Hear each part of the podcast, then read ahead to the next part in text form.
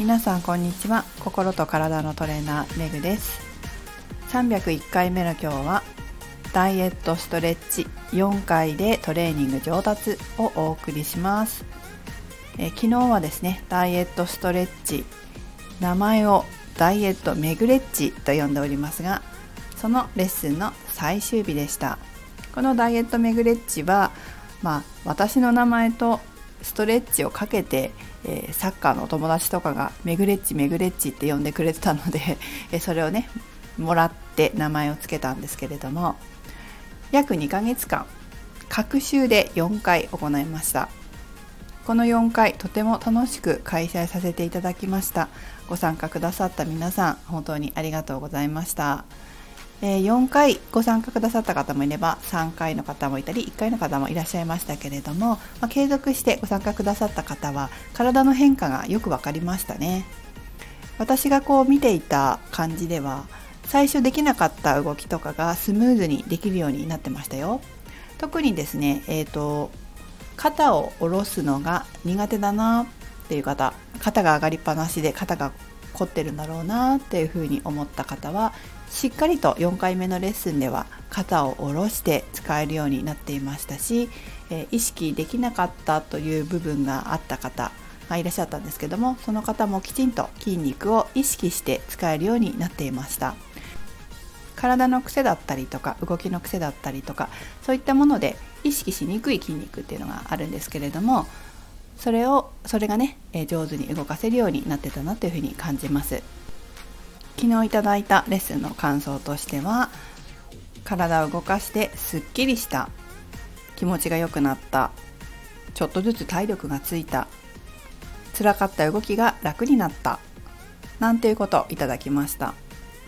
え先ほども言いましたけれどもしっかりと体を動かせるようになって、まあ、つまり正しくエクササイズができるようになって、えー、使う筋肉がしっかり動かせるようになってそして、えー、ちゃんと動かせるようになったからこそ筋力がついたんだと思います。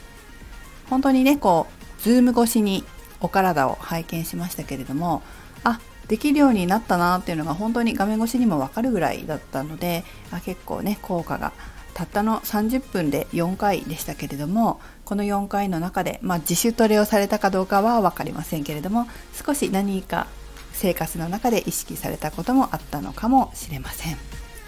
続けるってやっぱり大事だなというふうに感じましたね。あとやっぱりね正しく教えるっていう指導者のあの役割っていうのが大きいなというふうに感じます。いくらスポーツクラブに通っていてもきちんと分かって運動していないとあんまり効果が出にくいんですよね、まあ、それでやめてしまう方っていうのは多いんですけれどもちょっとね指導を受けてコツを教わるとか自分の体の癖動きの癖を見てもらって改善策を教えてもらうっていうだけでトレーニングって格段に変わります。なのでまあちょっとあんまり効果出てないなとか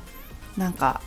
できてるのがわからないなっていう方はやっぱり一回見てもらうっていうのはおすすめですね。何かの機会にぜひ皆さんも見てもらうようにしてください。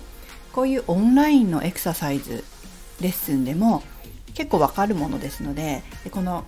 ね緊急事態宣言だったりとか、まあ、こういうまん延防止のいろんな対策が打たれているところではなかなかこう外ジムに行ったりとかできないかもしれませんけれどもこういう機会にオンラインでトレーニング見てもらうっていうのもいいんじゃないかなというふうに思いますよ。意外とね分かりますからね。さてこのオンラインのダイエットメグレッチストレッチの教室またやりたいなとは思ってるんですが5月の中頃に引っ越しをするのでそれが終わってからまたいろいろ考えてみたいなと思っています。もし希望があれば今のうちにお伝えしていただければあそれをね、えー、希望に添えるようにもしていきますのでコメントだったり、えー、お問い合わせだったりいただければと思います。それでは皆さんこんな時期ですけれどもね体を動かすことを忘れずにえコツコツと黙々と継続していきましょう。継続は力なりです。それではメグでした。